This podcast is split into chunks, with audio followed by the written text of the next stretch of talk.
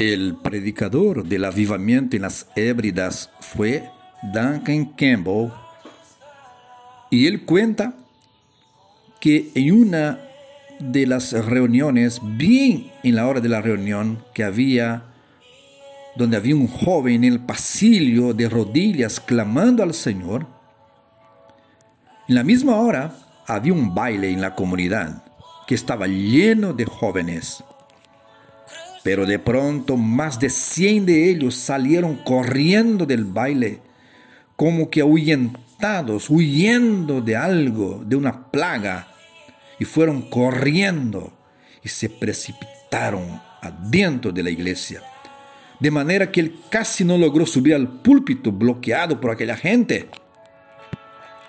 Y cuando él logró subir al púlpito, atrás del púlpito había una señorita llorando, llorando y decía, no hay nada para mí, no hay nada para mí.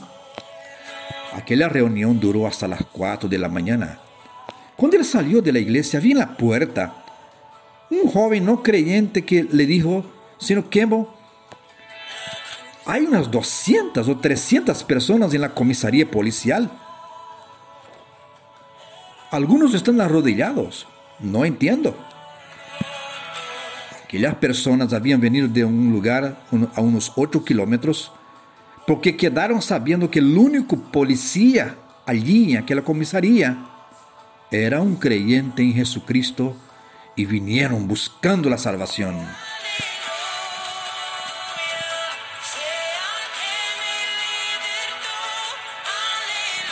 El predicador dijo, Nunca me olvidaré lo que yo vi aquella mañana. Jóvenes arrodillados a la orilla del camino, uno de ellos borracho, y su madre anciana arrodillada a su lado, le decía, Oh Willy, por fin usted viene, viene. Willy, por fin vienes.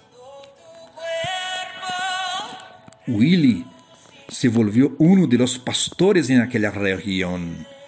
Otros nueve de aquellos jóvenes salieron predicando la palabra de Dios. Mis queridos, anoche en nuestra reunión virtual por el Zoom entró un hermano de cobija llamado César. Y él me dijo, hermano Geraldo, estamos escuchando tus audios sobre avivamiento. Sigue adelante, hermano. Estamos, estamos en esto.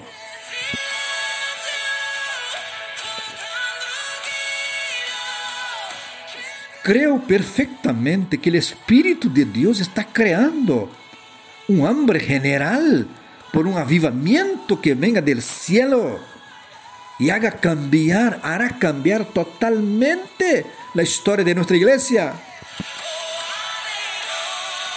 Dios lo hará. Lo que está en Isaías 64, 1 adelante, que dice, oh si rompieses los cielos y descendieras, y a tu presencia se escurriesen los montes, como fuego abrasador de fundiciones, fuego que hace hervir las aguas, para que hicieras notorio tu nombre a tus enemigos, y las naciones temblasen a tu presencia, cuando haciendo cosas terribles, cuales nunca esperábamos, descendiste, fluyeron los montes delante de ti. El Espíritu de Dios hará notorio el nombre de Jesús en las naciones y será ya pronto.